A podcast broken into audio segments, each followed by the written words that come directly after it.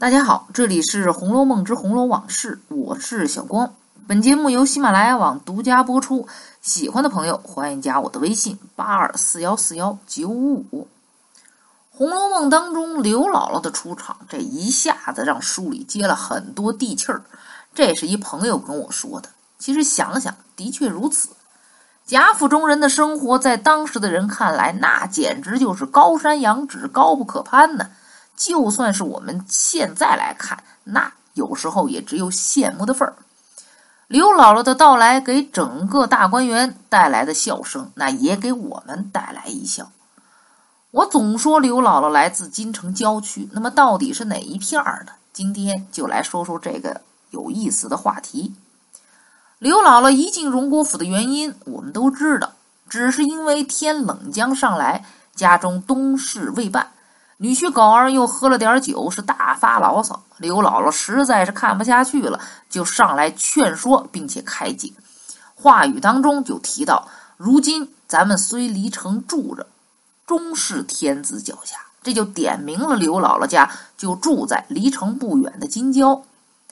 等着第一次打秋风得了二十两银子回去之后，刘姥姥为了报恩，又于三十九回又去了贾府。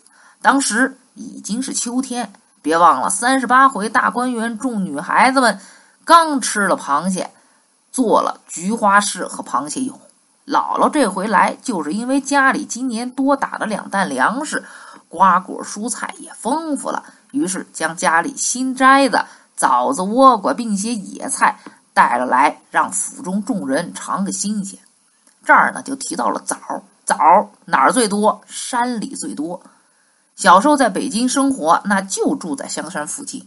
一到秋天，就约着同学到山上去摘酸枣，边摘边吃。等回到家，也就吃饱了。总之，刘姥姥能摘到枣，应该就在山的附近。刘姥姥到了贾府，这没成想见到了贾母老太太，就被多留了两日。两个原本格格不入的阶层，因为各自的文化背景、经历等等不断，那么。就产生了火花。听刘姥姥讲故事，对于府中生活的众人来说是新鲜的。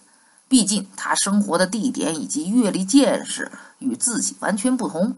于是，一个冬天，一个十七八岁标致的小女孩抽柴火打算取暖的故事就开始了。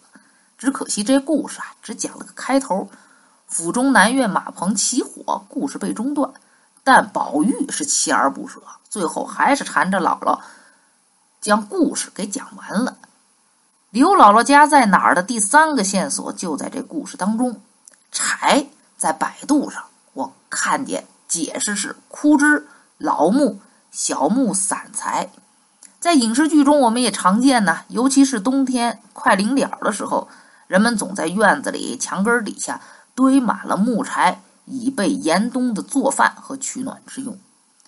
那么说到这儿，可能就有人说了：“哎，有枣有柴，那也不一定说刘姥姥家就有附近有山呢。”你别急，在之后的四十一回，刘姥姥对鸳鸯说了这么一段话：“说怨不得姑娘不认得，你们在这金门绣户的，如何认得木头？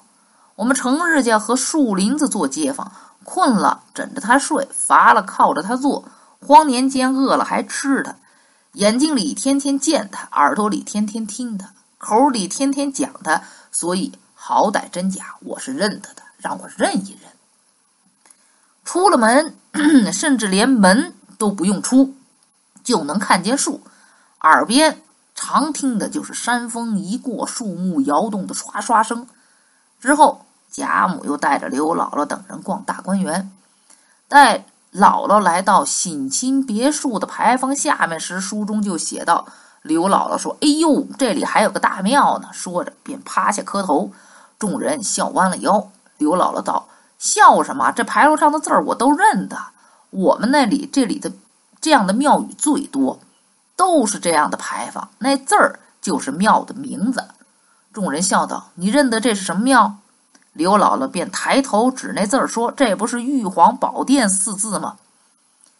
当时北京郊区庙最多的地方，在结合之前刘姥姥向我们提供的线索地点，这基本上就可以锁定在西郊。而京城当时其他郊外应该没有那么多的寺庙集中区。你说西边的卧佛寺、碧云寺、万寿寺等等都在那儿。况且当时姥姥七十多岁高龄了，还带着一个五六岁大的板儿，一大早也可能是小脚啊，吧唧吧唧的就到了贾府，而且正好赶上午饭。如果太远，我估计这个点儿还入不了府吧。所以说，刘姥姥家就在京城附近，应该不会有错。而且当时曹雪芹著书之地就在西山黄叶村这一带，他是最熟悉不过了。将自己熟悉的场景融入小说写作之中，是每个作家都会做的事儿。那好，那今天的《红楼梦之红楼往事》就到这里结束。我是小光，本节目由喜马拉雅网独家播出。我们下期再见。